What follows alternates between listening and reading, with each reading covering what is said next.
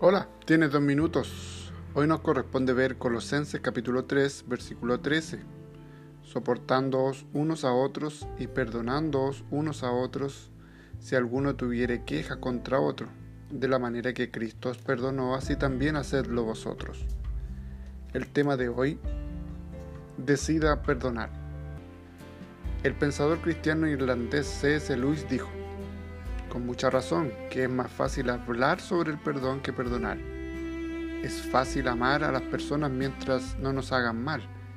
El perdón no es una actitud natural. Nuestro corazón prefiere la venganza al perdón. Sin embargo, el perdón es necesario.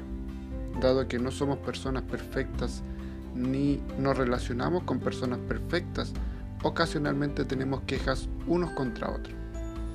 La solución a los conflictos interpersonales no viene por agredir a las personas que nos hacen mal, ni almacenar amargura en el corazón. El camino seguro es el ejercicio del perdón.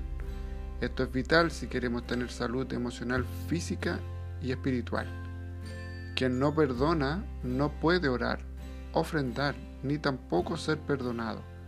Quien no perdona vive prisionero de la amargura. El perdón libera, perdona y sana. El perdón es mejor que el odio, porque construye puentes de contacto donde la amargura cava abismos de separación. El perdón abre avenidas de paz para nuestra alma y nos hace parecidos a nuestro Padre. Por eso, el apóstol Pablo enseña, así como el Señor los perdonó, perdonen también ustedes.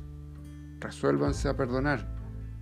Tome la iniciativa aunque usted sea el ofendido dé el primer paso, sea libre y deje a la otra persona libre.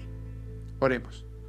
Señor, ayúdame a recordar a quienes no he perdonado y a dar el primer paso para perdonar. En el nombre de Jesús. Amén. Que el Señor te bendiga y gracias por tu tiempo.